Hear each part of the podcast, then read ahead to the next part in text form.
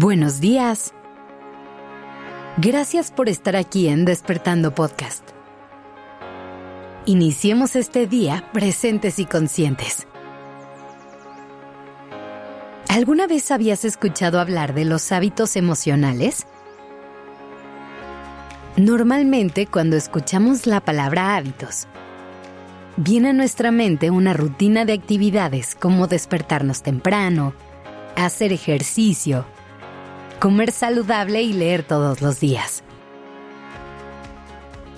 Y si bien todos estos son ejemplos de buenos hábitos que podríamos poner en práctica para sentirnos mejor, hoy te quiero invitar a que observes los patrones que sigues a la hora de navegar tus emociones. Piénsalo así. Un hábito es una forma determinada de hacer las cosas que hemos aprendido y adquirido por repetición. Es algo que hacemos de forma automática y sin pensarlo. Y aunque a veces no nos demos cuenta, al momento de procesar y comunicar nuestras emociones, también tenemos ciertos hábitos que se activan. Por ejemplo, piensa en cómo sueles manejar el enojo. ¿Qué tipo de reacción tienes? ¿Cómo lo canalizas? ¿Cómo lo expresas? ¿Logras reconocer algún patrón? Piensa lo mismo con otras emociones. ¿Cómo actúas cuando estás alegre? ¿Cómo manejas la tristeza? ¿Cómo reaccionas al miedo? Si te das cuenta, la manera en que nos relacionamos con cada una de estas emociones surge prácticamente de forma automática.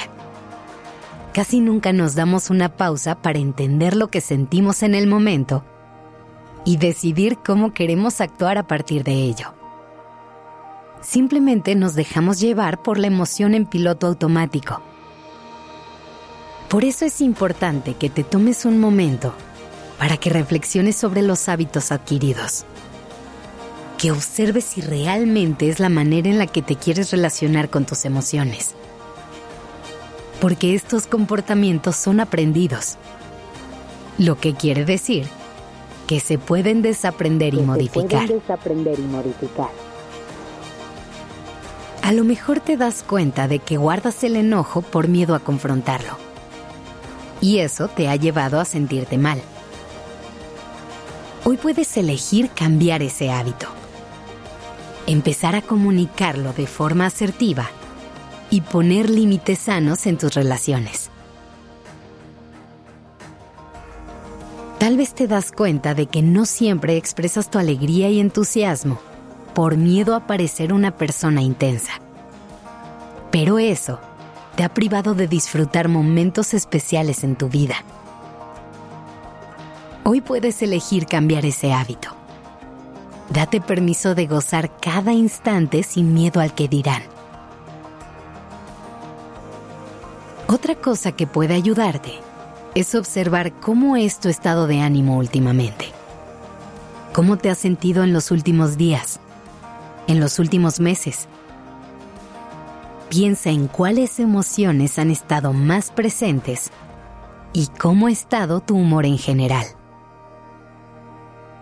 Eso te ayudará a tener una idea de dónde estás en este momento y por dónde puedes empezar a trabajar.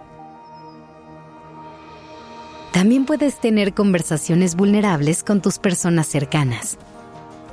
Puedes preguntarles cómo perciben ellos que reaccionas ante ciertos escenarios. Desde afuera, suele ser más fácil identificar estos patrones. Y a lo mejor, esta retroalimentación te ayuda a ver cosas que estás pasando por alto. Lo más importante es que recuerdes que todas tus emociones son válidas, que no hay una manera correcta ni incorrecta de sentir, que como sea que te quieras relacionar con tus emociones, está perfecto.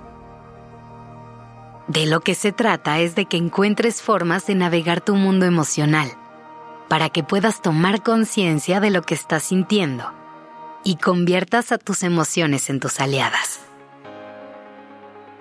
Hoy intenta hacer el ejercicio de conectar con tu corazón, de escuchar lo que sientes y elegir cómo quieres vivir las emociones que se hagan presentes a lo largo del día. Gracias por estar aquí. Esto es Despertando Podcast en colaboración con ACAST.